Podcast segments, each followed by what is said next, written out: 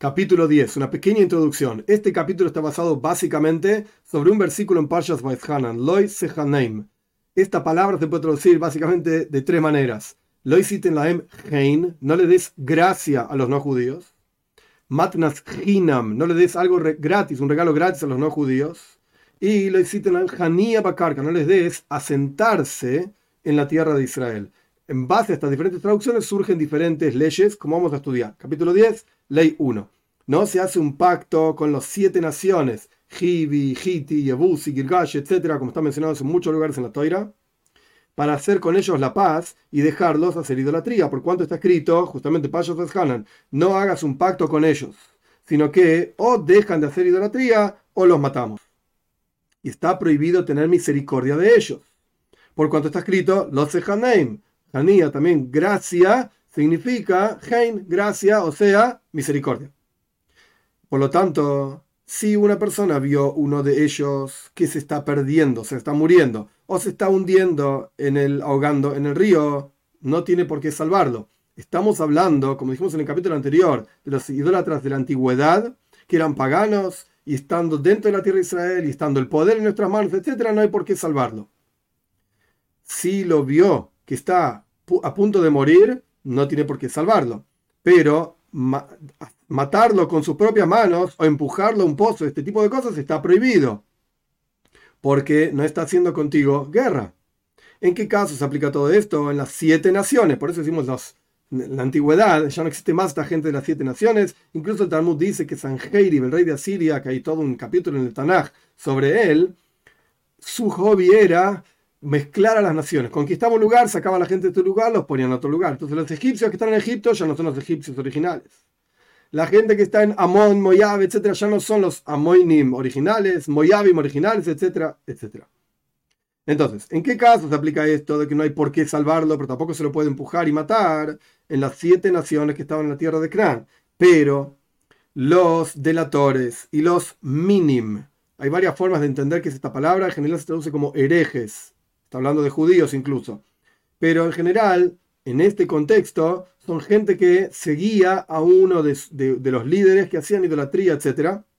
O los epicoirsim, que viene de la palabra epicurio, que era un filósofo, etc. Que él decía que no existe el mundo por venir, lo único que existe es el placer material. Ahora viví, enjoy, disfrutar y ya está.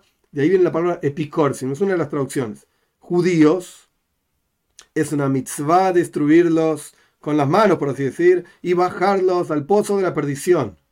Porque ellos hacen sufrir al pueblo de Israel y entregan, delatan al pueblo y quitan al pueblo de atrás de Dios, como Tzadok y Baitois, que eran dos estudiantes antiguos, y Soijo, etc., y sus estudiantes. Hoy en día está prohibido asumir que una determinada persona es un min, es un hereje, es un epicoides, o sea, lo que fuera la traducción, hay que consultar a un rabino autorizado, etcétera, una autoridad real, antes de hacer cualquier este tipo de cosas. No vengan a decir que el Rambam dijo que hay que matarlo, etcétera, Dios libre igual. Y termina el Rambam la ley, el nombre de los malvados se debe pudrir.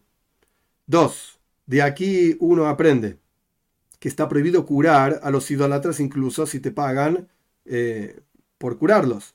Y si uno tenía, tiene miedo de ellos o tiene preocupación de malos sentimientos que ellos puedan tener contra uno y por eso le van a hacer daño, etc., entonces los puede curar si le pagan. Pero gratis está prohibido. Como dijimos anteriormente, Hinam es una de las traducciones del versículo, lo dice Hanaim.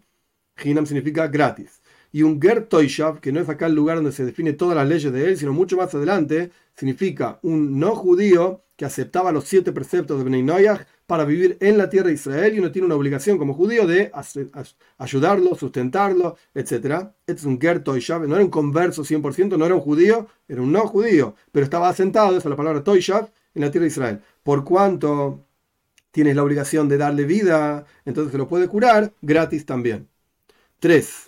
No se les vende casas y campos en la tierra de Israel. Y en Suria, que son todas las secciones que conquistó el rey David, sin necesidad de ser Milhemes esto está explicado ampliamente en la ley de reyes. Hay dos tipos de guerra: guerras para una mitzvah, para conquistar la tierra de Israel y echar a los idólatras, etcétera, como la Toira misma manda, o guerras de dominio del rey, o sea, necesitamos comida, entonces vamos a conquistar un pueblo, etc. Suria es un montón de tierras que conquistó el rey David, pero sin ser parte de Eretz Israel, de la tierra de Israel, y tampoco ser Milhemes Mitzvah, una guerra de mitzvah.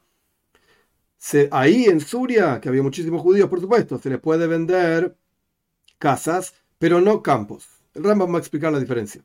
Y se les puede alquilar una casa, o sea, la casa que pertenece a un judío, alquilársela a un no judío en la tierra de Israel, y siempre y cuando no hagan un barrio de idólatras. Y un barrio no es menos que tres. Si hay tres casas de idólatras alquiladas, casas de judíos alquiladas por idólatras, etc., está prohibido. Y tampoco se les alquila a ellos campos. Y en Suria se les alquilan campos. ¿Y por qué nuestros sabios fueron estrictos con el campo?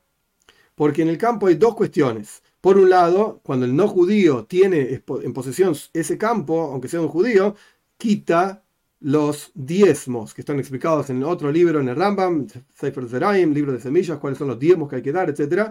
Si pertenece al no judío, no tiene que dar diezmos. Y por lo tanto, los pobres judíos no van a tener de, dónde alimentarse. Y además, uno está dándoles Hanaya, de vuelta, de Hanem, asentamiento en la tierra y está permitido venderles a ellos casas y campos fuera de la tierra de Israel porque no es nuestra tierra. 4. Incluso en los lugares donde les permitieron nuestros sabios alquilarle a los no judíos, no permitieron alquilarles una casa para vivir realmente, porque uno está ingresando, porque el no judío ingresa en su interior de esa casa, idolatría, y está escrito, no traigas abominación a tu casa pero alquilarles a ellos casas para hacerlas un, un, almacén, eso sí está permitido. Y no se les vende a ellos frutos o productos del campo y este tipo de cuestiones que están unidos a la tierra, porque de vuelta uno está dándoles asentamiento en la tierra porque van a pasar un montón de tiempo hasta que corten y cosechen, etc. Pero uno les puede vender productos del campo, etc., a partir de que ya lo cosechó, lo cortó, o le puede vender en aras de que lo coseche y el no judío lo cosecha. ¿Y por qué no se les vende a ellos? Porque está escrito, lo dice Hanaim, de vuelta, no les des a ellos asentamiento en la tierra.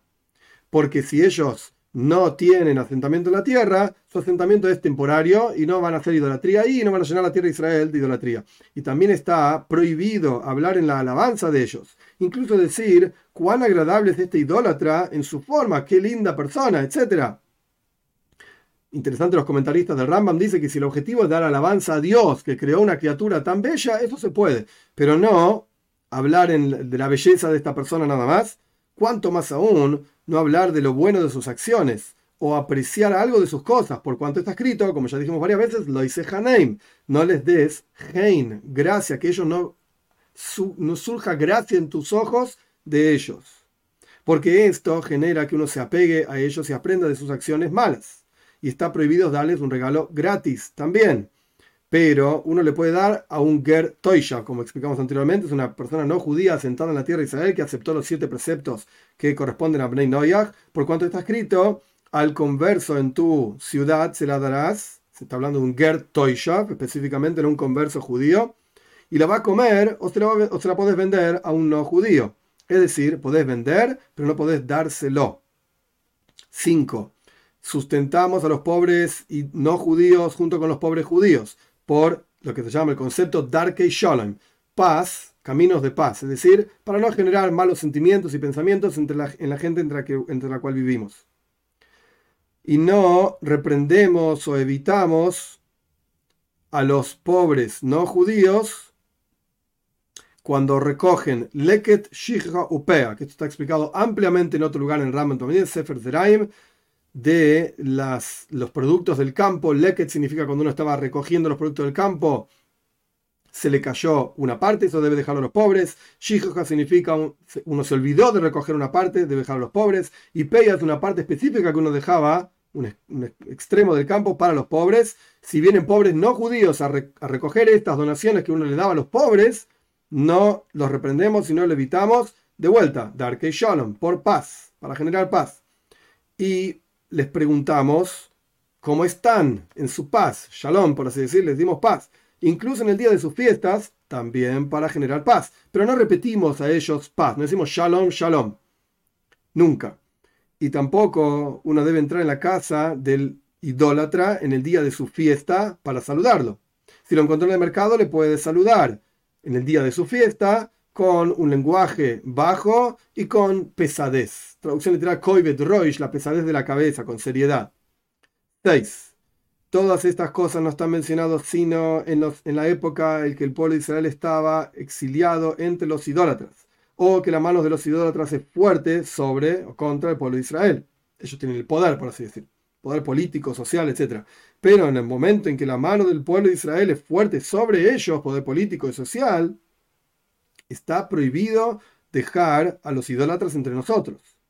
E incluso si está asentado entre nosotros temporariamente o está pasando de un lugar a otro haciendo negocios, que puede ser que se quede un tiempo porque está haciendo negocios, comprando, vendiendo, no debe pasar por nuestra tierra, excepto si acepta sobre él los siete preceptos que fueron mandados para Bnei Noyas, como está escrito, no se asentarán en tu tierra. O sea, está hablando claramente de la tierra de Israel, no se asentarán ni siquiera temporariamente y si aceptó los siete preceptos, entonces es un Ger que de vuelta está explicado ampliamente en otro lugar, quiere asentarse en la tierra de Israel y aceptar los siete preceptos. Y no aceptamos Ger este no judío que quiere asentarse en la tierra de Israel entre nosotros, excepto en los tiempos en que existe el Yoibel, el jubileo, que está explicado ampliamente en otro lugar.